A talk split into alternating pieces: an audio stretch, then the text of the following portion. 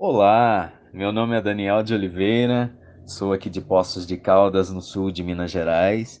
Eu tenho 38 anos, sou massoterapeuta, trabalho com massagens terapêuticas e sou integrante do grupo Lyon Brasil devido à deficiência visual que eu tenho, proveniente da neuropatia óptica de Leber. Estou deixando aqui minha mensagem de desejo de melhoras para o nosso querido Brasil. Desejo que o nosso país tenha uma prática da diversidade mais saudável, que não fique apenas na teoria. Eu almejo um país com mais respeito à sexualidade do próximo e também eu quero e almejo muito que o Brasil não tenha essa intolerância religiosa. Desejo muito respeito à doutrina religiosa que outra pessoa abraça para seguir, né? É, falta muito respeito ainda nessa parte também. E é isso, pessoal. Um abraço para todos vocês.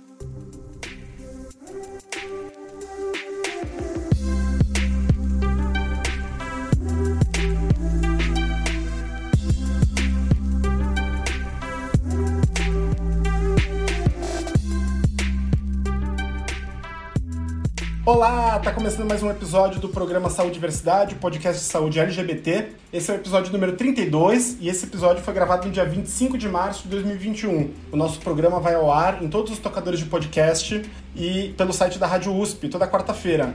Um super beijo e abraço, como eu sempre deixo pro pessoal da Rádio USP, que são os queridos e nos acolheram com todo o coração. Meu nome é Mário César Vilhena e aqui na pandemia em São Paulo, gravando da minha casa, eu converso com a minha amiga de toda semana, Vivian Avelino Silva. Oi, Vivi, como é que você tá? Oi, Mário. Tô super preocupada com a pandemia, mas feliz de ouvir sua voz falar com você. E também feliz de ter esse convidado de hoje, que é uma pessoa de quem eu gosto muito. E meu xará, como é que a gente vai fazer hoje? Mário e Mário? A gente vai ter que falar Mário César e Mário Tadeu.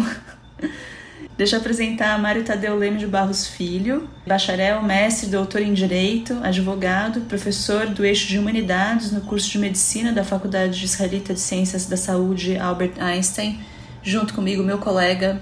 Bem-vindo, Mário. Toda reverência, professor Mário. Ah, professor Mário César, para com isso. É uma honra estar aqui com vocês, um privilégio. Bom saber que todos estão em casas, nas suas casas, seguros e protegidos. Vamos em frente. Muito bem, antes da gente começar a falar, Vivi, eu queria só compartilhar com todo mundo as nossas redes sociais. Você que está ouvindo a gente, você pode mandar dúvidas, sugestões, críticas ou só mandar um oizinho pra gente. Arroba saudiversidade, saudiversidade.gmail.com é nosso e-mail. Lembrando que saúde e diversidade é a junção da palavra saúde com diversidade. É isso aí. Mário Tadeu, como sempre, a gente vai começar o episódio pedindo para você contar um pouco sobre a sua trajetória, né? Aliás, eu vou primeiro avisar todo mundo que nos escuta hoje, a gente vai falar sobre o tema bioética. E a gente convidou o Mário Tadeu para conversar com a gente porque a gente vai discutir temas relacionados à bioética, dizem respeito à vida das pessoas LGBTQIA+. Mas conta um pouco pra gente, Mário Tadeu, por favor, sobre a sua trajetória. Legal, Vivi. Mais do que currículo, né? O que, que eu posso falar para vocês? Eu sou pai de dois meninos, sou homem cis branco, mas que hétero, que se engajou nesse tema da luta pelos direitos humanos desde muito cedo. Eu sempre me senti provocado e sempre senti uma necessidade de, de devolver e recompensar à sociedade os privilégios que eu recebi pelo CEP e eu nasci efetivamente. Brinco isso com o CEP porque a gente não escolhe a casa que a gente nasceu, nem o bairro, a cidade, o estado que a gente está. Então, esse é um fator. Fiz direito na PUC, e na PUC São Paulo também muito aprendi sobre essa necessidade que a gente tem de olhar para o outro, de compreender o outro, né?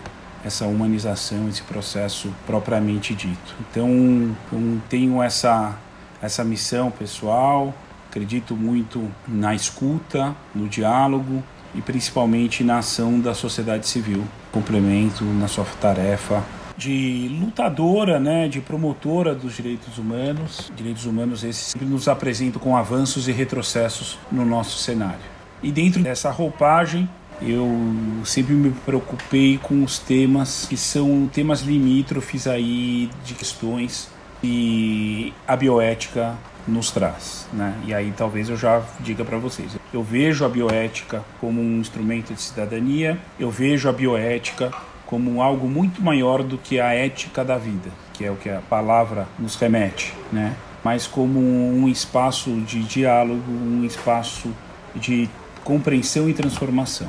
Obrigada, Mário, de contar pra gente a sua trajetória. A gente acho que podia falar nesse momento, né, que nós três, mais o professor Reinaldo, fomos autores de um capítulo do livro de saúde LGBTQIA+, práticas do cuidado transdisciplinar, que é o capítulo de bioética, daí a ideia da gente discutir esses temas aqui hoje. Só que eu queria começar com um conceito um pouco mais básico, Mário. Conta um pouco então pra gente o que é ética e o que é bioética. Bacana, vamos lá pessoal. Eu diria, começando a falar um pouquinho da bioética, a bioética é um conceito muito jovem, é algo como disciplina muito recente se compararmos ao conceito de ética, um conceito que remete à história da filosofia, à compreensão própria do que é a filosofia. Discutir um pouquinho com vocês sobre o que é ética é discutir um pouquinho a respeito também da moral, né? Muito na filosofia até se diferencia ou não ética de moral. Acho que isso é um tema é, muito polêmico, mas que de maneira sintética, simples aqui para nossa compreensão, a gente poderia olhar a moral como aquilo que vem de dentro de cada indivíduo, de cada ser humano, né? O que seria isso? Seria a percepção de um fenômeno que ocorre dentro de cada um de nós. É um pouco a resposta para aquela pergunta: que tipo de pessoa nós escolhermos ser na nossa sociedade? O que, que eu quero ser, né? O que, que eu posso fazer? Como eu devo agir? Eu acho que a ética nos traz essa busca, propriamente dito, como escolhas de opções. Somos o que escolhemos de um ponto de vista moral, tá? Já a moral por outro lado, ela é muito mais associada com a figura de um sistema de valores que resultam de normas que são consideradas corretas por uma determinada sociedade, por um determinado grupo, por uma determinada cultura. Então, ao contrário da ética, a moral é aquilo que vem de fora para dentro, aquilo que eu interiorizo, aquilo que eu trago e aquilo que vale para um determinado momento, num determinado grupo específico e que trabalha com perguntas diversas, não do que eu quero, mas o que, que o meu ambiente, o que, que meu coletivo entende como viver, né? E o que, que ele distingue como o bom e o ruim. Então acho que esse é o primeiro ponto de compreensão interessante para a nossa discussão, olhar a ética como esse movimento daquilo que vem de dentro para fora e a moral como um movimento de fora para dentro, tá certo? Minha palavra que me ocorre, Mário, é moralismo, né? Que tem bem essa conotação, né? Do imposto pelo exterior para o que é o certo e o errado, né? E legal a sua colocação, Vivian, porque isso conversa bastante com aquilo que acontece na nossa vida ao longo dela toda. Né? Durante nossa vida, nós realizamos diversos juízos de valores, mas também nós vivemos diversos juízos morais. Né? E aí vem essa figura que você trouxe do moralismo. A gente atravessa, a gente convive, a gente participa de juízos morais, tanto da nossa própria conduta, como sobre a conduta dos outros. E aí talvez a gente já encontre o nosso primeiro ponto de problemas, né? E aí, quem define qual que é a moral?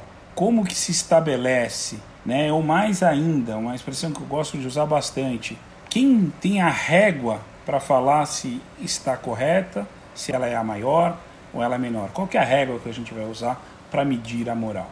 Então essa é a figura que está por trás dessa ideia, da ideia na qual a bioética vai nascer, que é a ideia da ética. Tá? Ficou claro? Acho que esse primeiro ponto para vocês. Sim. Então, Mário, é, pensando tudo isso que você está contando para gente, de que forma as questões da bioética elas podem estar presentes no dia a dia e podem influenciar a saúde das pessoas? Acho que é melhor a gente ir com calma, né? Porque é um assunto muito profundo. Mas como é que a gente encontra a ética e a bioética no nosso cotidiano? Legal, Mário. Eu acho que como da ética a gente chega à bioética, talvez eu ajude aqui nesse caminhar aqui coletivo nosso, né? Pensando essa ideia de escolhas do que a gente quer ou não quer, né? E escolhas do que culturalmente a gente aceita como a melhor coisa a ser feita ou não, né? O que a gente julga como bom ou ruim, né? Certo ou errado. Nós nos deparamos em determinado momento da história que eu diria moderna com questões relacionadas a estas escolhas e tomadas de decisão da saúde. E eu gosto sempre de, quando eu falo a respeito disso, passar uma pré-compreensão do que seria esse nascimento da bioética. Eu gosto de contar alguns causos que eu pretendo ser um pouquinho rápido aqui, não quero cansar todo mundo, que é quase que uma micro história da bioética. Né? O professor Albert Jansen, falecido agora, infelizmente, vitimado pela Covid, né? Muitos bioeticistas faleceram nesse ano e ano passado por força da Covid. O Jansen ele fala que é o seguinte: três coisas aconteceram na história da bioética que ajudaram a consolidar ela como um, um tema preocupante para o nosso cotidiano, um tema da nossa sociedade. Quais foram esses? Lá em 1962, nos Estados Unidos, nós tivemos a criação de um comitê de admissão de políticas do Centro Renal de Seattle, conhecido como Comitê de Seattle. Este comitê ele foi criado num hospital por uma questão que era logicamente simples, mas extremamente complexa. Um hospital que cuidava de pacientes com problemas renais, que tinha um número limitado de aparelhos para realizar diálise precisava escolher quem dialisava e quem não dialisava. E eu gosto de brincar, né, que qualquer coincidência com a nossa atual situação eh, não é um mero acaso. E aí o que, que esse hospital fez? Ele criou um comitê, um comitê composto por pessoas diversas, como que não médicos, compostos por representantes da sociedade, para tomar decisão quem dialisava e quem não dialisava. E aí uma repórter americana de uma revista de altíssima circulação fez uma matéria trazendo isso à discussão da nossa sociedade. Quer dizer, no caso, na sociedade deles. E isso chamou muita atenção como essas decisões eram tomadas. Esse é o primeiro caso que eu chamo a atenção e que é chamado a atenção por parte do Janssen, né? Quem que decide sobre isso, né? Que perguntas que saem daí? Quem tem que decidir quem dialisa e não dialisa, né? É mais do que isso, quem deve decidir quais são os recursos disponíveis? Né? E que critério que eles têm que adotar? Como tomar essa decisão?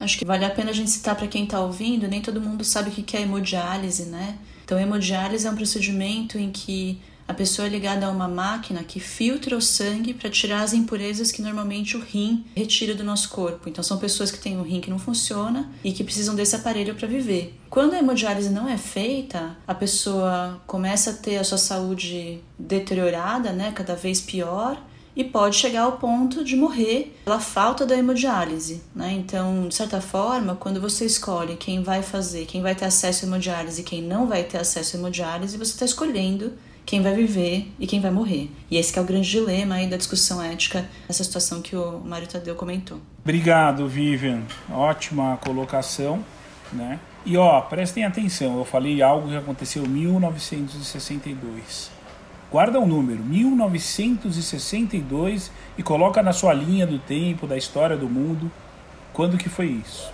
Segundo momento, olha só, nada como Mário César pronto com as informações da história brasileira. 1966, Mário César, um senhor chamado Becker publicou um artigo numa revista científica médica, né, New England, que é a revista das revistas do médico, e a Vivian está aqui para nos confirmar, falando que o seguinte, que os ensaios clínicos custeados pelo governo estadunidense, bem como realizados naquela sociedade, sempre tinham, ou a grande parte deles tinham, como objeto de pesquisa cidadãos de segunda classe. Opa, o que são cidadãos de segunda classe? Ele explicava, né? São internos em hospital de caridade, adultos com deficiência mental, crianças com retardos mentais, idosos pacientes psiquiátricos, recém-nascidos, presidiários, pessoas em situação de rua, entre outros. E aí, se não bastasse isso, dos 50 artigos que ele olhou que tinham sido publicados nessa revista de grande prestígio naquele ano, só duas, só dois artigos apresentavam um protocolo de pesquisa específico com um termo de consentimento, quer dizer, um documento na qual a pessoa que passava por aquela pesquisa consentia, né? mostrava que ela tinha conhecimento do que se trata e confirmava, autorizava passar pela pesquisa. Das 100 pesquisas realizadas em 1964, segundo Becker, um quarto revelava maus tratos ou violações éticas. Isso causou um reboliço no universo científico americano, porque como que o governo dava dinheiro para a própria sociedade fazer mal à sociedade, ele custeava isso, e para discriminar sem fundamento a sociedade entre cidadãos de primeira classe e segunda classe. E isso vai de encontro de um outro caso, que não é o que o Jansen fala, mas que eu já quero mencionar para vocês, que foi uma pesquisa, e acho que a Vivian poderia contar um pouquinho mais, que ela deve ter muito mais informações do que eu, que é Tuskegee. Né?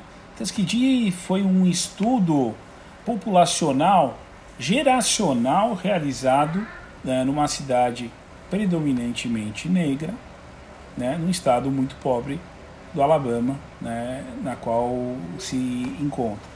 Foram anos de pesquisa e sempre me incomodou muito é o fato que os meus amigos médicos me explicam, né, meus colegas, que no meio dessa pesquisa o tratamento para sífilis já estava consolidado, né, já tinham descoberto a penicilina, né? não é isso, Vivian? Estou certo? É, então, Tuskegee começou na década de 30, ele era um estudo que tinha como objetivo descrever a história natural da sífilis, que de fato é uma doença que tem uma evolução bastante longa, né? Tem pessoas que ficam 40 anos para ter os desfechos finais de sífilis terciária.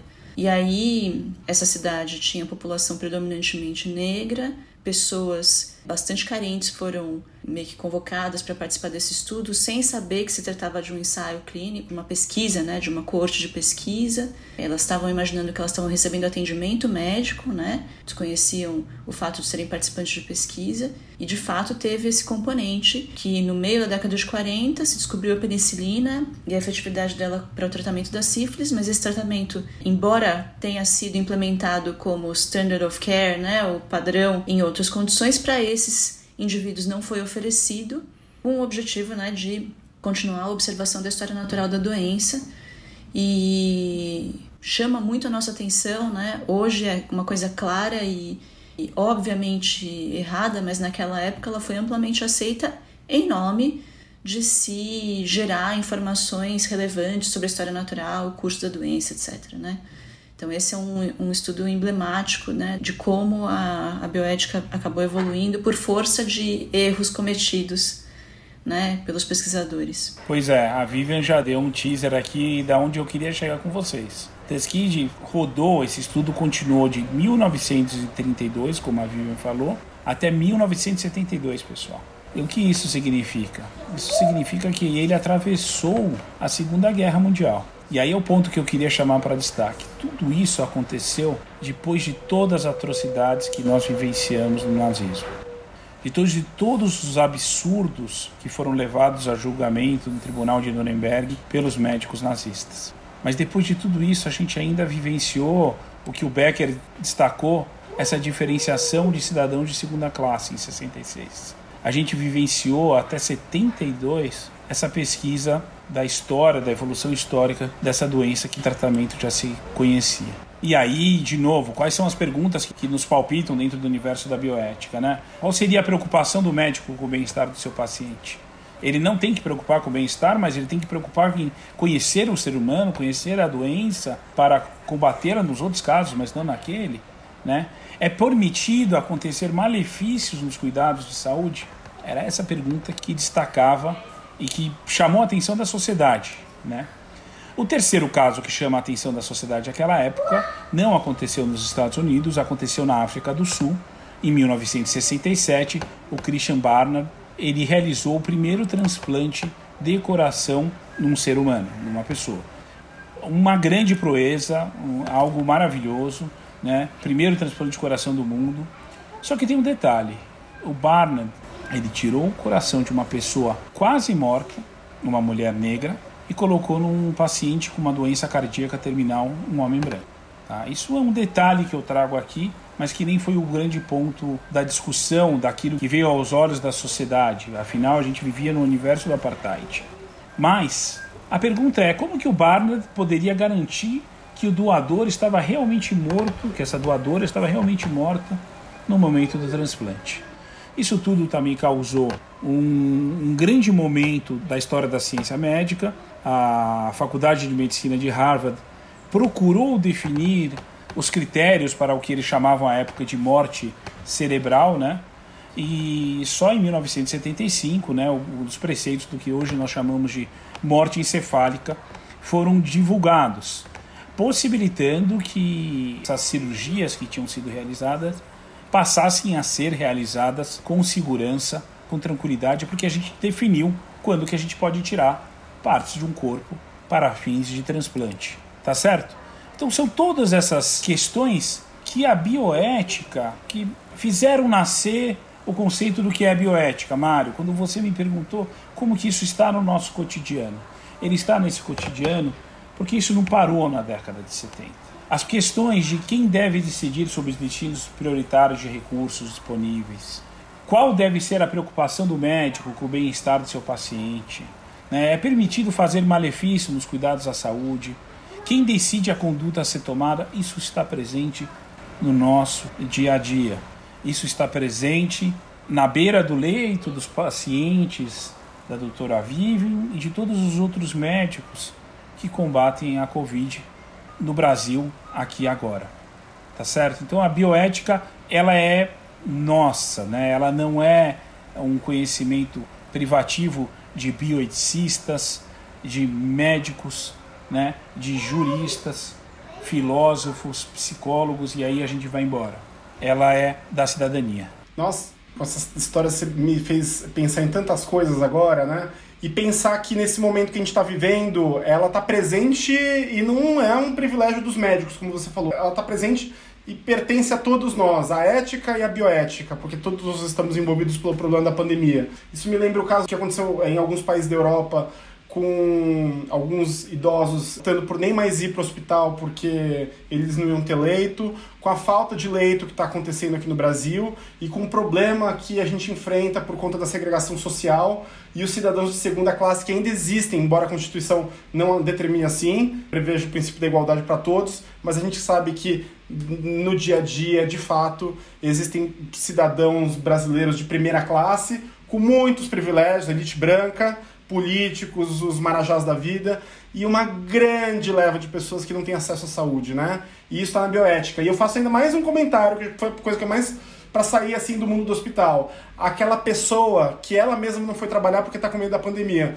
mas chama a diarista, o empregado doméstico, a pessoa que trabalha para ela, para ir para casa sem pensar que a pessoa está se colocando em risco. Você é a pessoa que faz isso você não tem ética. Já, come, já começo aloprando, assim, né? Porque depois de tudo que você me contou e que a gente está vivendo, já dá para ter ferramenta para acusar as pessoas. Olha que bravo que eu tô. Não, mas o Xará, eu sou da convergência. Eu acho que a gente tem que fazer o confronto de ideias porque a gente entra numa conversa aberto para mudar, né? Então, acusar não basta. A gente precisa ter, para mim, a bioética, aí vocês vão falar, pô, Mário, você falou um monte, contou uma história. Interessante, muito bom. Legal a gente saber que isso aconteceu. Mas afinal, o que é essa bioética? Pessoal, a bioética é um campo do conhecimento, e isso se organizou como uma disciplina, né? multiprofissional, né? plural, que trata de conflitos. O que o Mário César acabou de falar, as histórias que eu contei todas para vocês, que ela trata de conflitos, ela trata a questões relativas a estigmas, a direitos, né, a temas controversos, principalmente no caso aqui dos cuidados de saúde. E aí, desde já eu quero falar para vocês, ela é um espaço de diálogo.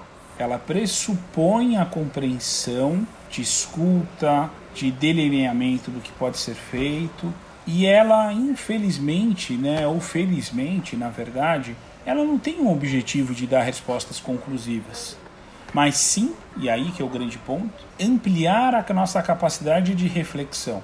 Então, quando o Mário César fala, poxa, tudo que você me falou já me levou a discutir isso, eu diria num diálogo, Mário, eu ia falar para você, mas isso também não te lembra a uma grande polêmica que a gente tem dos direitos humanos entre universalismo dos direitos humanos e relativismo cultural? Porque a gente olha para práticas culturais tão distantes da gente e tem um, um choque, uma intolerância cultural e prega a necessidade de uma intervenção mas aí a gente vai se aproximando das nossas práticas culturais e esquece do que a gente faz. Só para dar uma explicadinha para quem está ouvindo a gente, o universalismo de direitos humanos é quando a gente considera que a humanidade é uma só, o ser humano, ele tá, ele, to, todas as pessoas do mundo são seres humanos e existem direitos que eles são universais. O direito à vida, o direito à dignidade humana, por exemplo, são direitos considerados universais. E em algumas culturas existem práticas que são consideradas estranhas umas das outras por exemplo, a gente que vive no mundo eurocêntrico, né? A gente copia tudo que aconteceu na Europa na modernidade, a gente chega e de repente vê uma prática de ablação de clitóris em alguma cultura.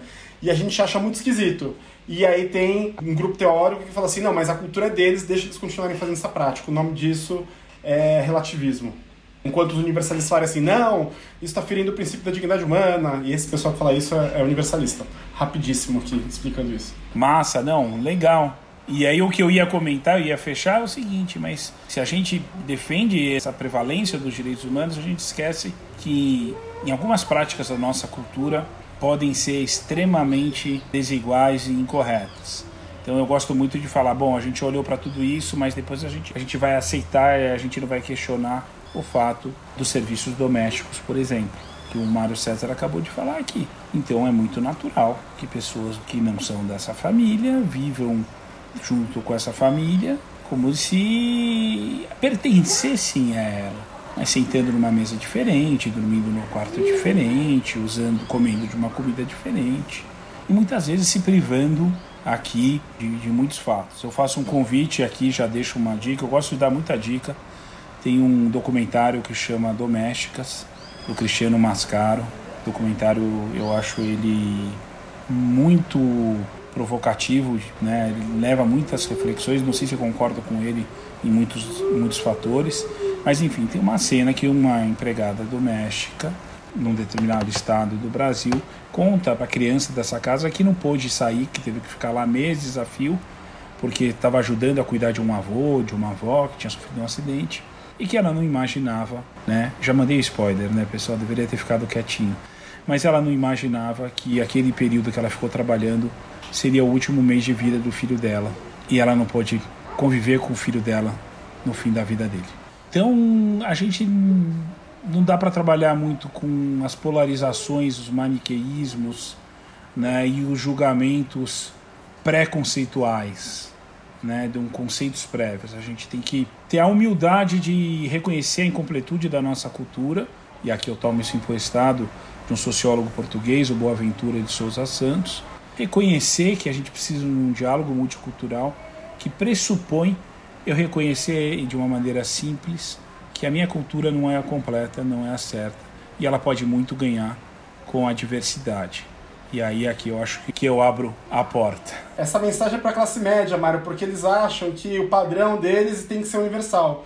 Mas, ô Vivi, eu vou dar um, uma pausinha aqui na nossa conversa porque eu queria que vocês ouvissem isso que está tocando agora. Essa música que está tocando aqui no fundo é de uma banda chamada Fado Bicho, uma banda portuguesa, e eles homenageiam o Brasil e a mulher do fim do mundo, a nossa eterna Elza Soares, mulher mais maravilhosa do mundo, nossa diva de todas as divas, negra, rainha africana. Fado Bicho com vocês.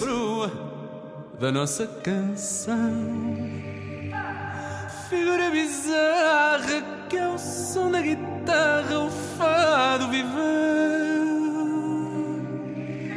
Trocava de amores, mas os seus valores jamais os vendeu. Oh, Lila fadista, a tua linda história, o tempo gravou na nossa memória. Oh, Lila fadista, a tua voz ecoa nas noites bairristas, boêmias fadistas da nossa Lisboa. E quem quiser mandar uma mensagem pra gente, manda pro arroba saudiversidade, saudiversidade.gmail.com. Vivi. Muito linda a música, amei, Mário. Eu queria só fazer um comentário em relação ao que o Mário Tadeu falou antes. Que bom ouvir de você que a bioética convida ao diálogo, né? E que ela não quer trazer respostas certas ou erradas, mas ela quer trazer a discussão, né? E discussão no bom sentido, né? De dialogar, né? De ser aberto à, à escuta. Porque acho que, como médica, quando você escuta, ah, fulano de tal teve uma infração ética, ou teve, foi acusado de uma infração ética, sei lá, né? Isso pesa como se fosse uma condenação imediata, sabe? E muita gente acho que falha em assumir que o que foi julgado antiético é absoluto, inegociável, né? E vai ser determinante para a carreira daquele indivíduo para sempre, né? Ou para a possibilidade dele de atuar. Então eu acho que esse conceito de que a gente abre ao diálogo e não à condenação é importante. Eu gostaria de fazer um comentário, Vivi, que é um fator relevante a gente olhar que é o seguinte, eu construí um conceito para vocês mostrando que essa bioética ela não é dogmática, ela busca a convergência de opiniões, porque na verdade toda a reflexão, todo o diálogo tem que buscar a construção de opiniões comuns, né? Mas só que não existe o conceito do que é a bioética, mas sim o que são as bioéticas, né? São diversas bioéticas que a gente tem. E aí a gente adjetiva as bioéticas ao longo desse universo. É um campo aberto de encontro, de diálogo. Mas veja só, você trouxe a questão da ética profissional. E aí tem um grande ponto que a ética profissional, ela trabalha com a figura do que é aquilo, na verdade a gente chama de ética, mas a gente deveria chamar de moral profissional. Porque o que é o exterior que espera que um profissional se comporte? O que, que a sociedade espera ter como um bom profissional? Um bom médico, um bom advogado, um bom psicólogo, o que seja, tá certo? E aí, ao mesmo tempo, o que essas áreas, esses profissionais autônomos esperam como bons colegas? Que tipo de colega você guarda que tenha nesse universo. É por isso que é um problema da ética a publicidade, os honorários, as condições de trabalho, né, as condutas, não só os erros, tá certo? E a grande dificuldade que está por trás dos julgamentos éticos, né, desses julgamentos morais, é que são processos que causam impactos emocionais, são solenidades que são perturbadoras, porque a pessoa que passa por esse julgamento, ele, ele se rejulga a todo momento. Eu estou devendo alguma coisa? Eu fiz algo errado? Eu não fiz nada errado. E só que não é do, da noite para o dia que esse julgamento acontece. Isso demora anos, é um processo, um procedimento. Dá certo? E essa ética também profissional, ela não é fechada, ela precisa ser repensada. Olha os problemas e os temas que a ética profissional no caso da medicina, tem enfrentado recentemente, tais como telemedicina, autonomia na tomada de decisão, né? Eu posso, o médico pode receitar o que for, ainda que isso seja contrário à medicina baseada em evidência, tá certo? Publicidade, parece besteira, mas e aí? O que, que é um, uma rede social, um grupo de Telegram um Instagram ou ainda um próprio podcast, um áudio varializado, tá certo? Como isso se dialoga entre os pares e como isso se dialoga com a nossa sociedade. Então, a bioética, para além da ética profissional, ela trabalha com essa ideia de um campo aberto de encontro e de diálogo, tá? E isso é uma ideia que está lá desde o comecinho desse conceito que eu falei para vocês, lá que surge dos anos 70, todos aqueles causos que eu contei, de olhar para a bioética com essa lente. Eu gosto muito dessa imagem, né? a lente da bioética. E eu convido todo mundo que estiver escutando e se interessar sobre a bioética que passe a colocar essa lente para a gente olhar nosso cotidiano, os nossos problemas aí como um todo. Acho que a gente já se sentiu convidado, né? Porque com os exemplos que você deu, a gente já se tocou de um monte de situações agora que nesse momento a gente está vivendo e que remetem realmente a uma discussão bioética. Agora, aqui para o nosso podcast, Mário, a gente está interessado em questões bioéticas que atingem a vida e as vivências e sofrimentos de pessoas LGBTQIA, de uma forma distinta. Então, eu queria te convidar para fazer uma discussão a respeito de algumas dessas questões é lógico que a gente tem uma lista infinita e você até pode dar muito mais exemplos para nós, né, Mário? Mas tem alguns pontos que eu queria trazer e que a gente poderia discutir aqui. O primeiro deles é em relação ao mero atendimento de pessoas LGBTQIA. E existe uma parte lá do Código de Ética Médica que fala que o médico não vai ser obrigado, depois você pode colocar nas palavras que, que o código fala, né? Mas minha interpretação é que o médico não é obrigado a fazer atendimento de uma situação, um paciente que cause mal-estar ou que ele não se sinta confortável para fazer o atendimento, né? Que é o que a gente chama de objeção de consciência. Então, por exemplo, eu tenho objeção de consciência porque eu sou contra o aborto e aí eu me recuso a fazer o aborto e eu posso me recusar a fazer o aborto desde que não se caracterize como uma situação de urgência e emergência e tenha outro médico para fazer o procedimento médico, no caso no Brasil, quando é uma indicação legal né, é, do aborto. Agora, a objeção de consciência, na minha opinião, é uma coisa complicada né, da gente tratar, porque é subjetivo, certo? Qual que é o limite da objeção de consciência? Que você vai aceitar como legal, essa vale ou essa daqui não vale. Então tá, então eu sou contra aborto. Eu sou contra esse procedimento transexualizador. Eu sou contra a pessoa ter orientação não hétero. Eu sou contra o cara ser, sei lá, cheirar mal. Eu sou contra um paciente feio. Qual que é o limite, né, do que eu posso ser, ter objeção? Você pode discutir um pouco com a gente sobre isso? Legal, Vivian. Você já bem delineou o que eu entendo ser o tema central. Qual que é esse limite da objeção de consciência? Eu gosto primeiro de destacar que qual que é o fruto? O que, que levou à objeção de consciência?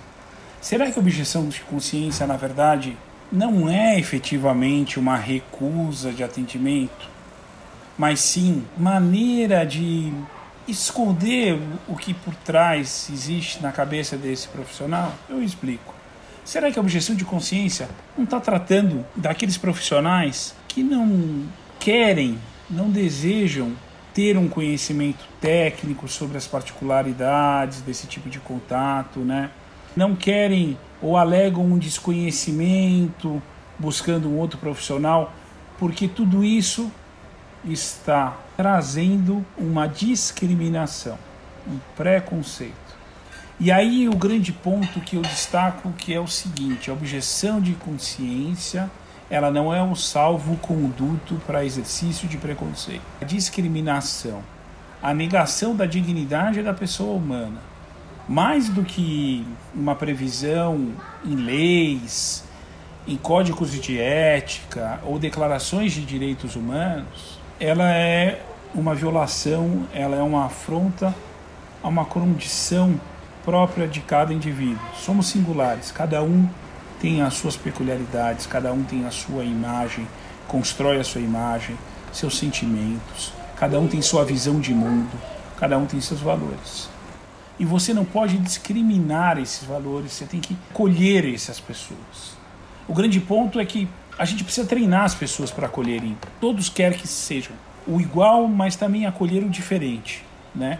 E aí o que a gente vê e, a gente trabalha, né, Vivian, Vivian, Mário César, a gente tem essa possibilidade, é a necessidade de conscientizar para que aqueles que são conscientizados passem a disseminar, né? Como que tem que se portar, como que tem que tratar, como que tem que trabalhar. Então a gente entende que escolas, devem ter ações para transformar essa situação de preconceito, de discriminação em algo a ser combatido. Principalmente, já que a gente está falando aqui em saúde, os serviços e as escolas de saúde. O que, que vocês acham? Afinal, aqui não. Eu quero conversar. O que você acha disso, Mário?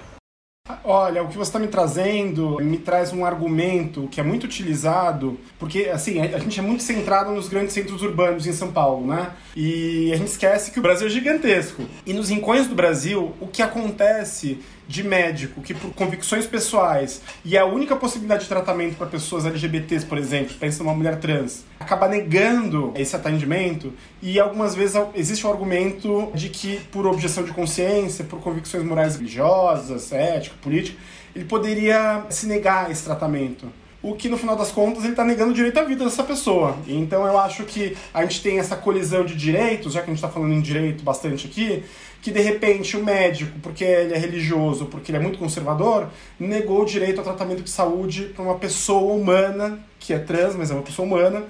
E, ao meu ver, se a gente for considerar por essa perspectiva que a gente falou do universalismo, se a gente for colidir, se a gente for medir qual direito é mais importante, é maior, eu acho que o direito à vida, o direito à saúde é maior do que o direito a qualquer outra coisa.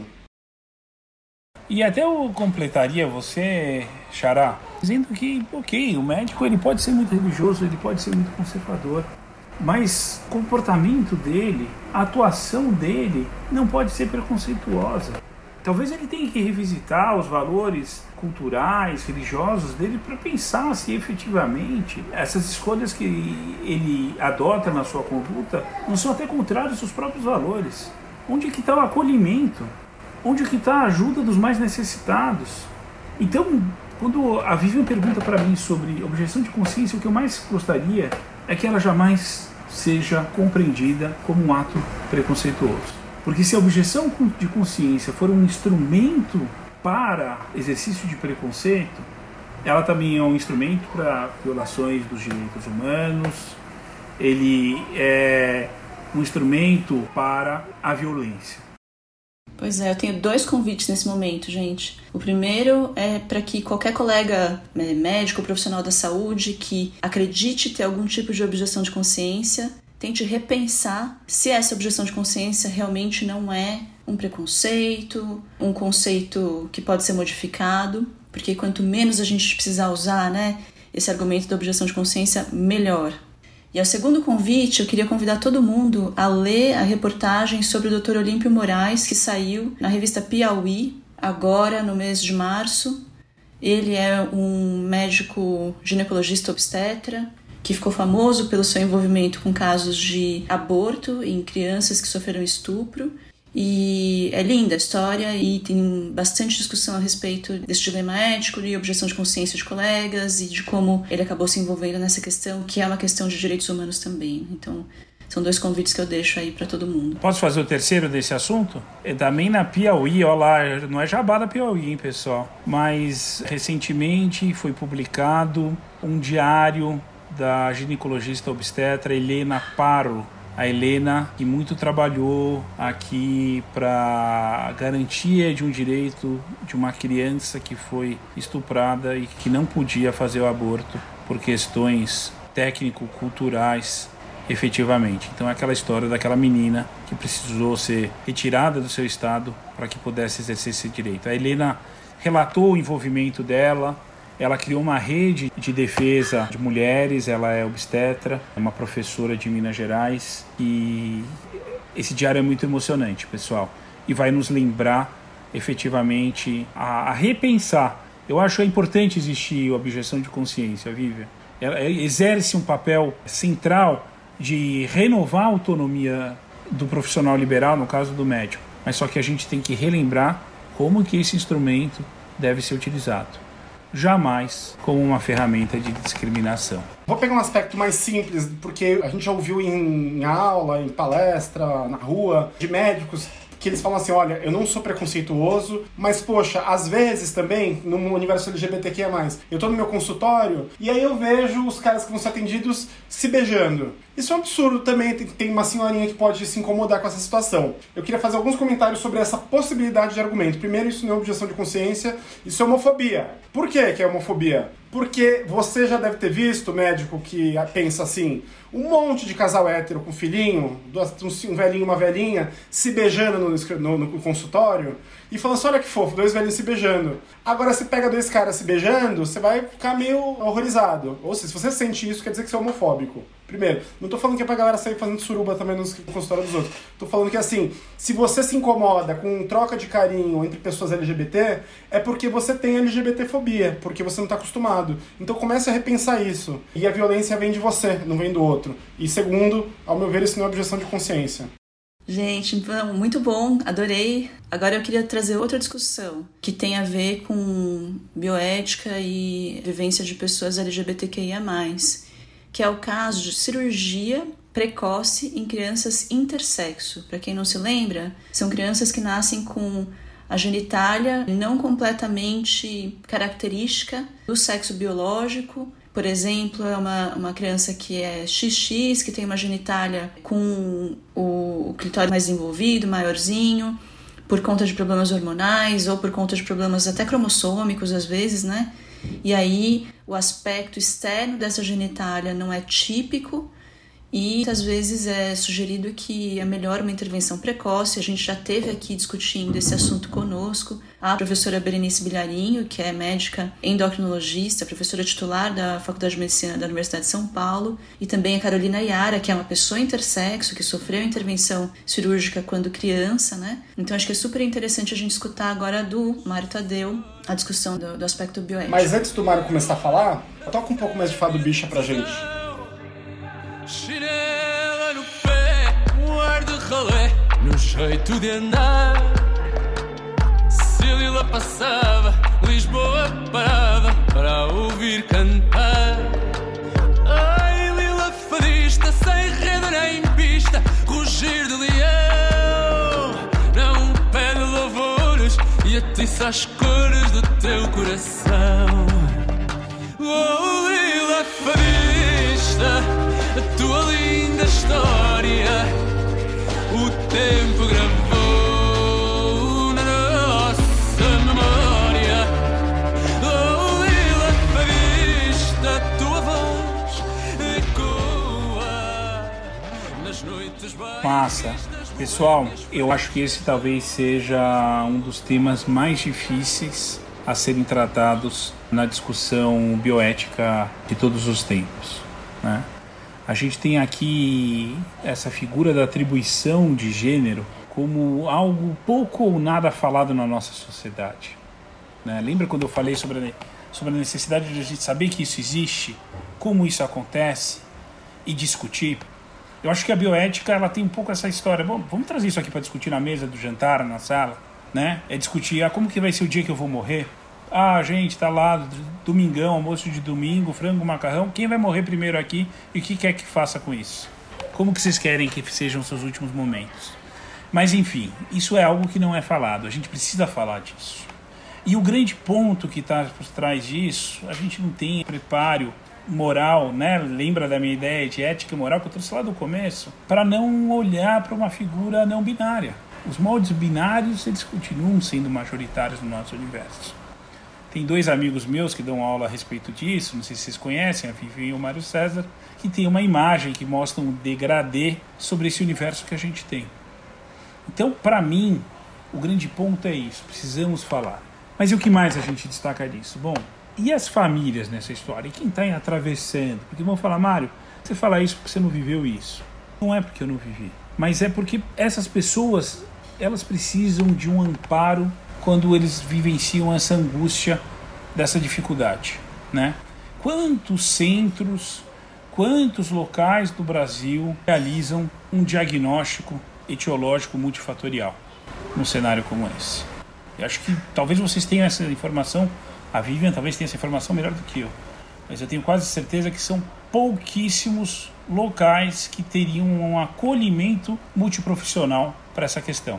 Você sabe, Vivian? Ou mesmo a capacidade técnica, né, de chegar ao diagnóstico preciso, que depende muitas vezes de análise genética, biologia molecular e outras tantas coisas que podem ser muito complexas, né? Pois é. E eu acho que assim, não adianta também uma imposição de um paternalismo, né?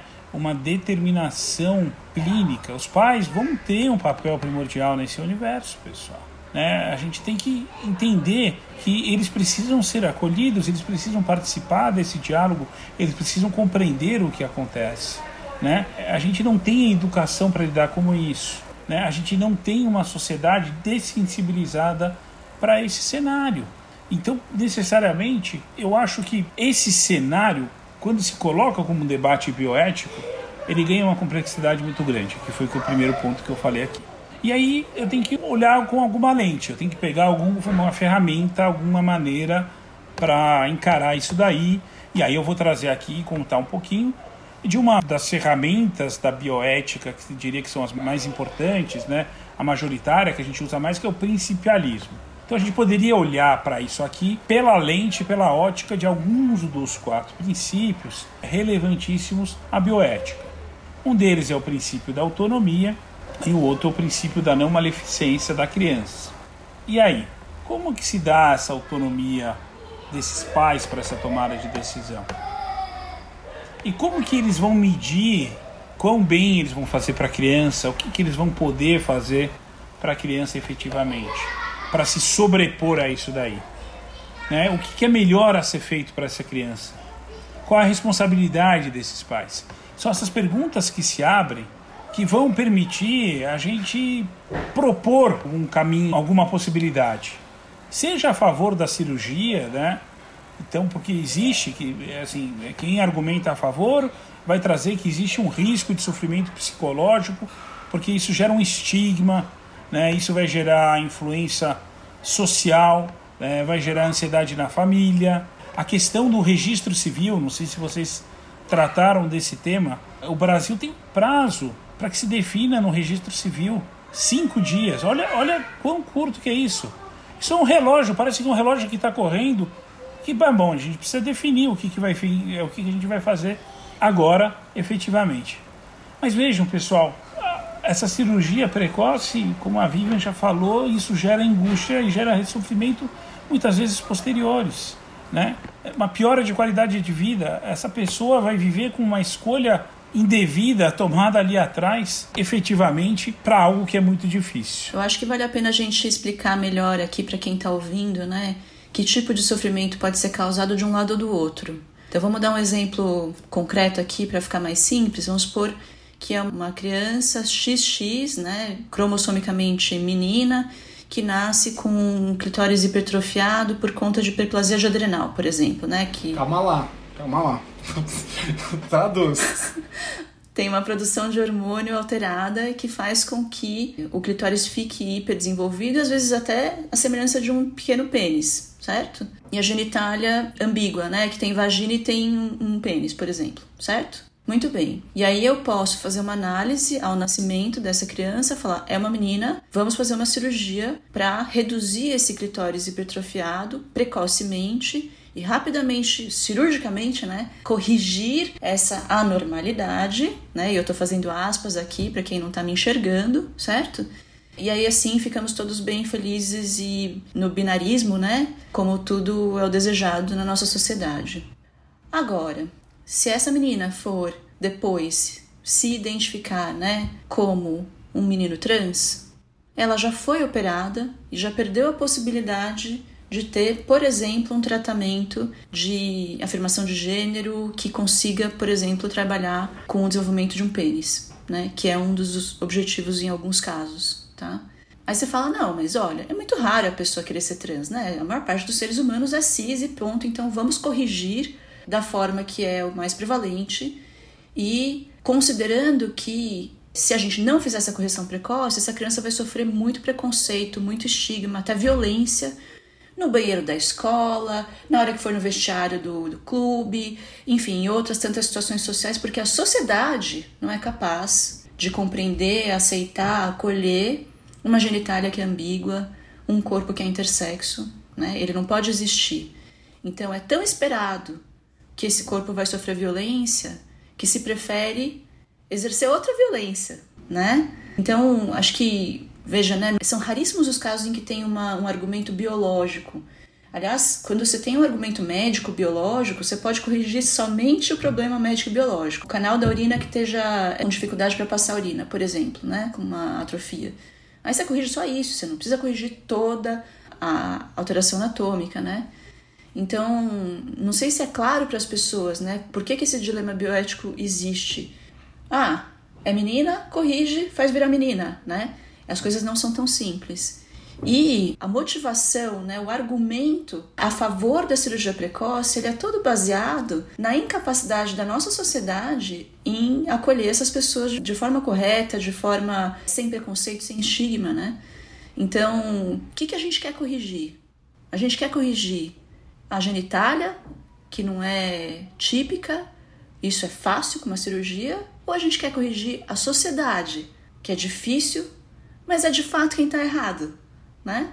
Então acho que essa é uma discussão que quanto a gente veio aqui debatendo, né, em, em muitas muitas ocasiões e foi o grande pensamento que ficou e que cristalizou para mim, sabe, Mário? Esse tema é muito difícil, Vivian, exige efetivamente, como você falou, o diálogo na nossa sociedade. Então é conhecimento de vocês que no Brasil não há nenhuma regulamentação sobre condutas a serem tomadas frente a uma criança intersete, tá? É, tanto do ponto de vista de saúde quanto do ponto de vista legal, que para nós isso dificulta ainda muito mais a tomada de decisão.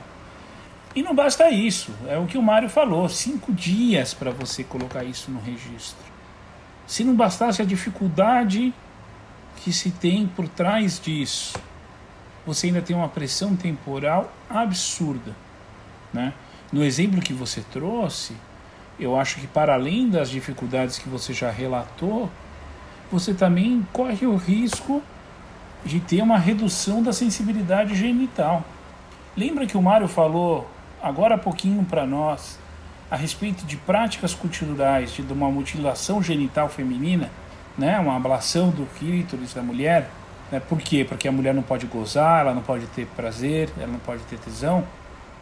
Poxa, será que esse cenário que você acabou de trazer, dessa pessoa, essa cirurgia, também não vai negar o prazer, o gozo, o tesão a essa pessoa? Porque escolheram que ela tem que ser mulher, né? ou deixaram, ou escolheram que ela tem que ser homem. É muito complexo é muito difícil, né? E viver com ambiguidade genital, será o que será que a gente pode? Por que a gente não dá escuta para isso? Por que, que a gente não traz isso, né? Tem um, um cenário na qual algo não é discutido e quando precisa se discutir, tomar uma decisão, isso já se virou um, um tema de urgência. Ah, tem que se fazer precocemente. Nem tempo de reflexão se tem. Então é muito complicado, né? Gente, o Mário ele tem um tom muito conciliador, né? Você que vai almoçar com o tio do Zap macarrão com frango assado, manda uma mensagem pra gente que daí a gente vai fazer uma lista é, e um sorteio de quem pode levar o Mário, Tadeu, para fazer a conciliação com o tio do Zap e ninguém tacar macarrão na cabeça de ninguém no almoço de domingo. Adoro, Mário. Eu tô querendo encontrar pessoas. É o que eu mais quero. Mas, ó, vai ter que ser sorteado, vai ter que me dar um abraço. Eu tô, como diria Caetano Veloso, eu virei o, o tio do abraçaço. Então é abraçaço para todo mundo. Gente, o último tema que eu queria trazer, e putz, a gente podia ficar aqui mais duas horas conversando, né? Tranquilamente, que assunto tinha, né? Mas um tema que eu acho que era importante a gente discutir é a doação de sangue por pessoas não cis hétero. E esse é um tema que conversa aqui com a minha área da infectologia e com a área de vocês do direito, né, dos direitos humanos, que foi recentemente modificado aqui, né, no cenário legal no Brasil.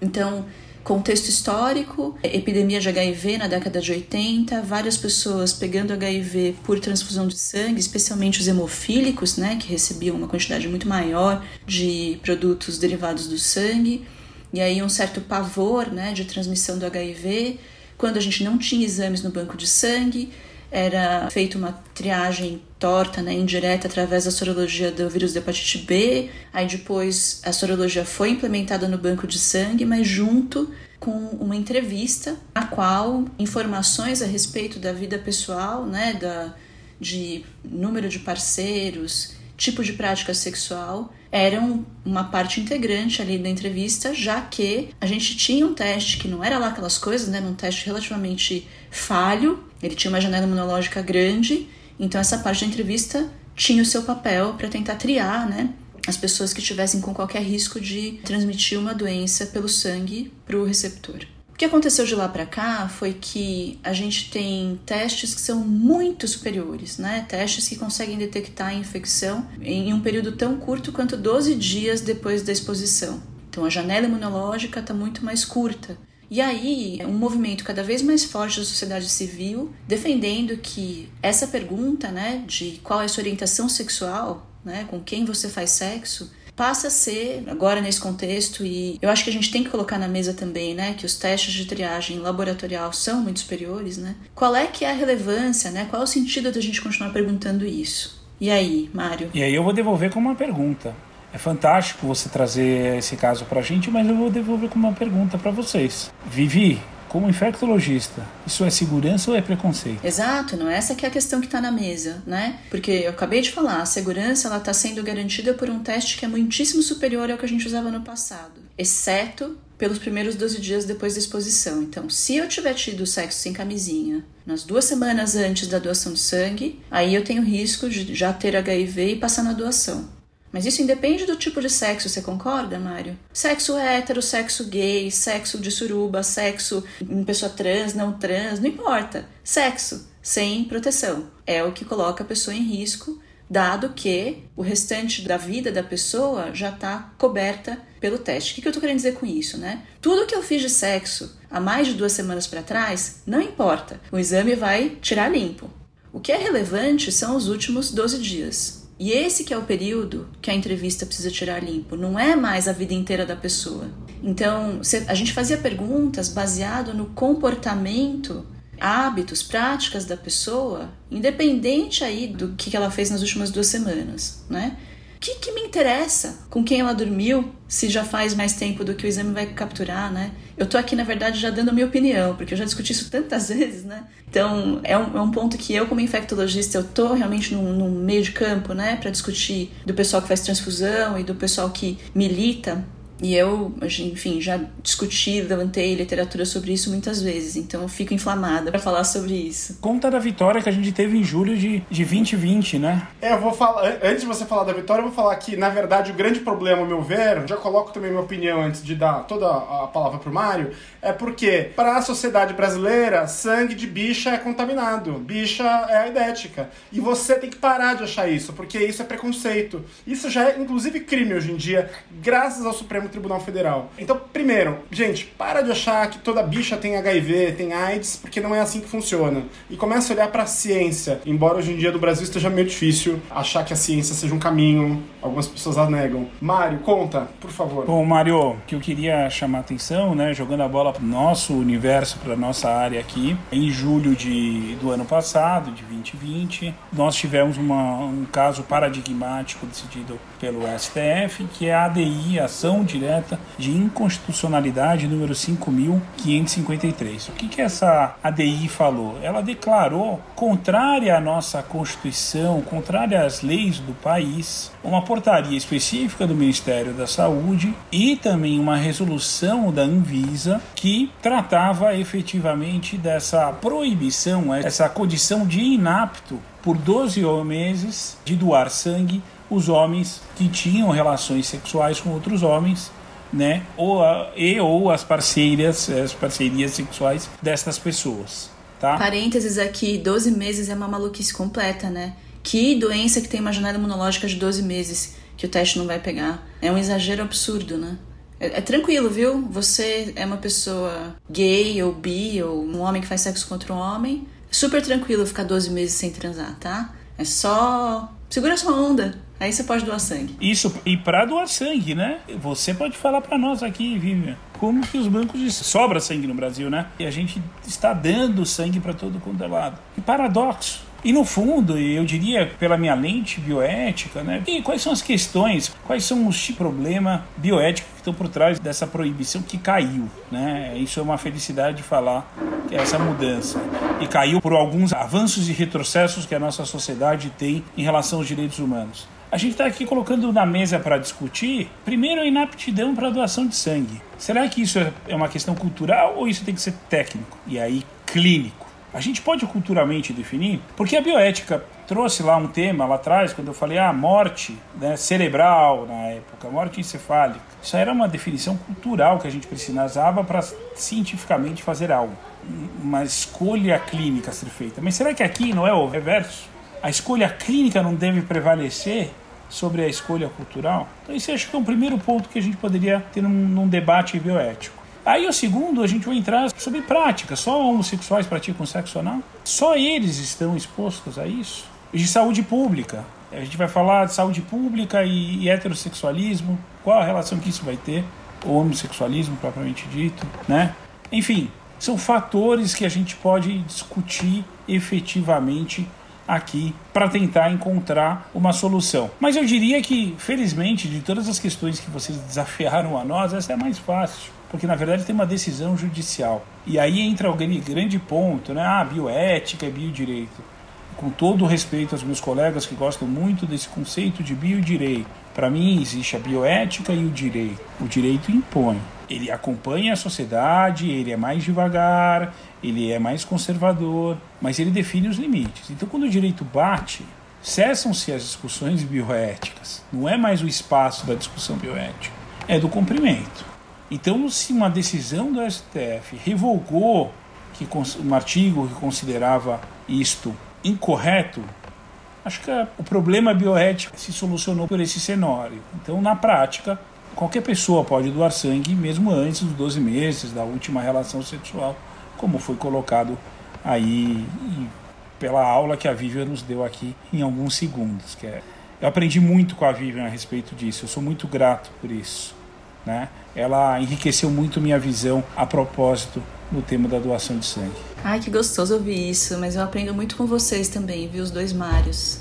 Bom, gente, Considerando tudo, todas essas questões é, de difíceis soluções e debate intenso, acalorado, nós vamos para o momento cultural do nosso programa, o momento.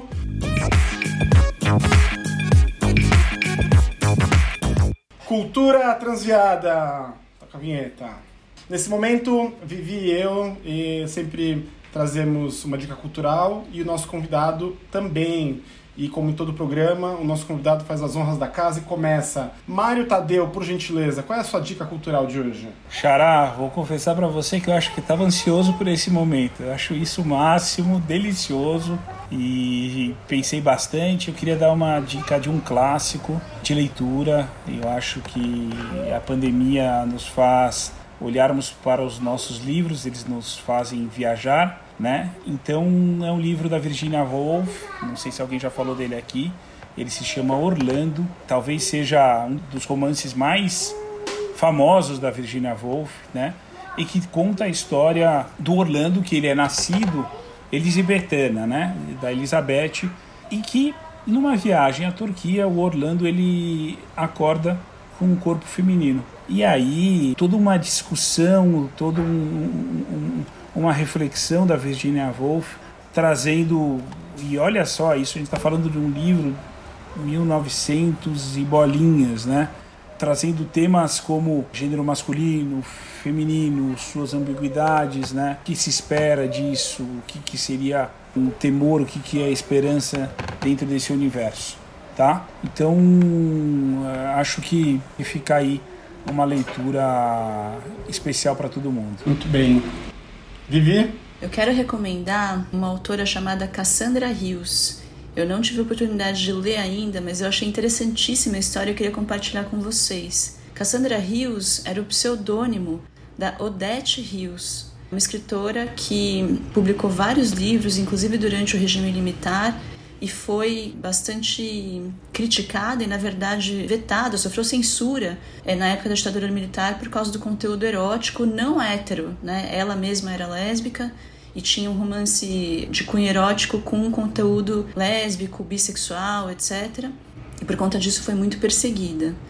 E aí é interessante né, que quando ela usava outro pseudônimo, um pseudônimo masculino, Oliver Rivers, e ela usava Rivers, né? Que, é, que o sobrenome dela verdadeiro é Rios, né? Aí ela passava da censura.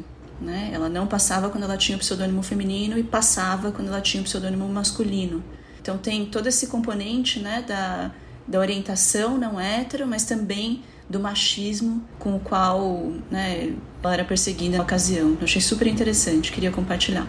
Mário? Bom, o meu momento cultura transviada, Vivi, Mário, ele é, na verdade, uma citação de uma peça, é uma citação de uma peça que representa muito sobre a desigualdade social do Brasil, baseado no conto da Mabeia, lá da tragédia grega, e é uma tragédia brasileira, que foi representada em 1975 pela dama do teatro brasileiro, pela Bibi Ferreira, e já vão as minhas homenagens para a dona Bibi, que mudou a forma da gente enxergar o teatro no Brasil. É uma peça e esse trecho ele demonstra muito da força que a gente tem que ter para superar esse momento, por isso que eu escolhi isso agora. Não tem exatamente a ver com um dado sobre a cultura LGBTQIA, mas ela fala muito da superação, da força. É a peça A Gota d'Água do Chico Buarque e do Paulo Pontes. Ela é feita de monólogos e solilóquios, perguntas e respostas. Segundo ato. Eles pensam que a maré vai, mas nunca volta. Até agora, eles estavam comandando meu destino e eu fui. Fui. Fui recuando, recolhendo fúrias. Hoje, eu sou onda solta, tão forte quanto eles me imaginam fraca. Quando eles virem invertida a correnteza, eu quero ver se eles resistem à surpresa e quero saber como eles reagem à ressaca. Eu já lhe dei o meu corpo, minha alegria. Corina, Corina, vai chamar Jazão. Diz que tá tudo bem. Pessoal, obrigado. Mais um episódio de Saúde e Diversidade. E até semana que vem. Mário, muito obrigado pela presença, viu? Foi uma honra, um privilégio. Obrigado vocês. Saúde e Diversidade é gravado por Mário César Vilhena e Vivian Avelino Silva e convidados, cada um da sua casa na quarentena. E a gente conta com o apoio de Fernanda Rick na consultoria técnica, Pamela Quevedo na produção e distribuição, Natália Breda na comunicação e redes sociais, Leandro Jamal na identidade visual e Amanda Saori na edição de som. Então queria só agradecer mais uma vez, Mário Tadeu, pela presença aqui, foi um prazer. Brigadão, Mário. Beijo para todos.